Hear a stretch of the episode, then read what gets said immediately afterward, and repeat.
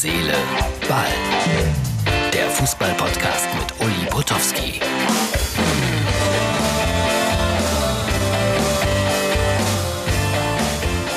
Herz, Seele, Ball, das ist die Ausgabe vom 10. Juli 2020.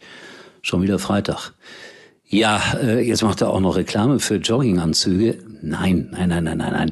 Es ist ein verspätetes Geburtstagsgeschenk und äh, selbstverständlich wird dieser Jogginganzug nicht zum Sporttreiben eingesetzt, sondern äh, selbstverständlich äh, um draußen sich ein bisschen rumzuflezen, dem Gärtner zuzuschauen, wenn er die Hecken schneidet, dem Bauern, wenn er die Kühe melkt, äh, meinem Pferdetrainer, wenn er die Pferde bewegt, demjenigen, der die Schafe schert und so weiter und so weiter. Also dafür ist so ein Jogginganzug gut.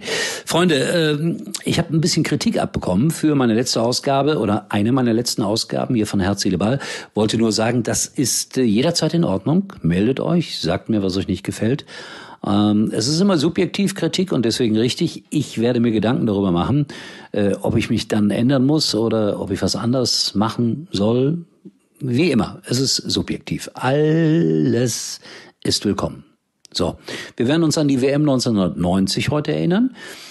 Deutschland gegen Argentinien hieß das Endspiel und äh, vorher ein paar aktuelle Nachrichten. Herr Kofeld bleibt also Trainer bei Werder Bremen. Es gibt heute am Freitag eine Pressekonferenz dazu, aber nach allem, was man hören konnte, bleibt er. Auch er hat zum Teil wirklich vernichtende Kritiken abbekommen im Internet. Ich habe das extra nochmal nachgelesen, auch von Werder-Fans. Aber ich persönlich glaube ja an den Trainer Kofeld und an seine Fähigkeiten. Auch wenn er sich ein bisschen verändert hat, äh, wenn die Nerven ein bisschen blank lagen. Aber wer will ihm das verdenken? Also ich jedenfalls nicht. Bin gespannt, wie das weitergeht mit Werder und Herrn Kofeld. Aber es geht offensichtlich mit den beiden weiter. Dann hat sich ein Wissenschaftler gemeldet, der heißt Fritz Sörgel.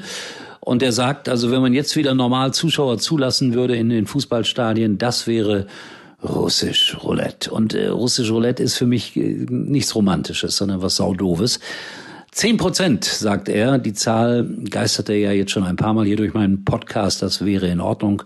Also das heißt in Dortmund 8000 Zuschauer. Aber ich frage mich, wer gehört dann zu den zehn Prozent? Ich befürchte, es werden die ganz teuren Kartenbesitzer sein, die oben in den VIP-Räumen sitzen und äh, ja, wie viel bezahlen, keine Ahnung, 250 Euro pro Spiel. Aber es gibt Essen dazu. Aber sie dürfen nicht singen und, und solche Dinge habe ich heute auch als Schlagzeile in der Bildzeitung gelesen. Ach Gott, schreien auch nicht, ist auch nicht erlaubt. Man darf sich auch nicht aufregen. Macht es dann noch Spaß, ins Stadion zu gehen?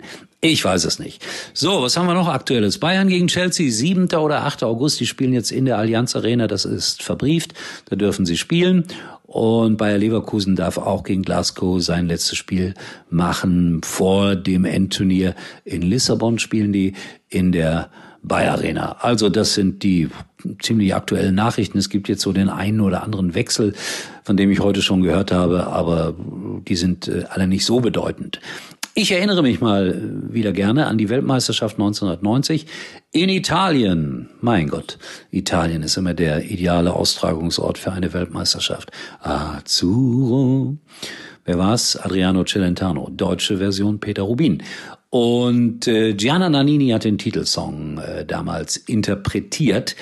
Und Deutschland wurde dann im Endspiel Weltmeister gegen Argentinien. Äh, was habe ich gemacht in der Zeit? Ich war in London, in Wimbledon beim Tennis und habe über Tennis berichtet. Aber wir haben natürlich logischerweise ganz, ganz viel Fußball geguckt.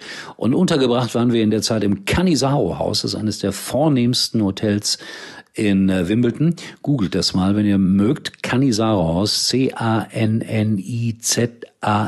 wenn ich richtig liege.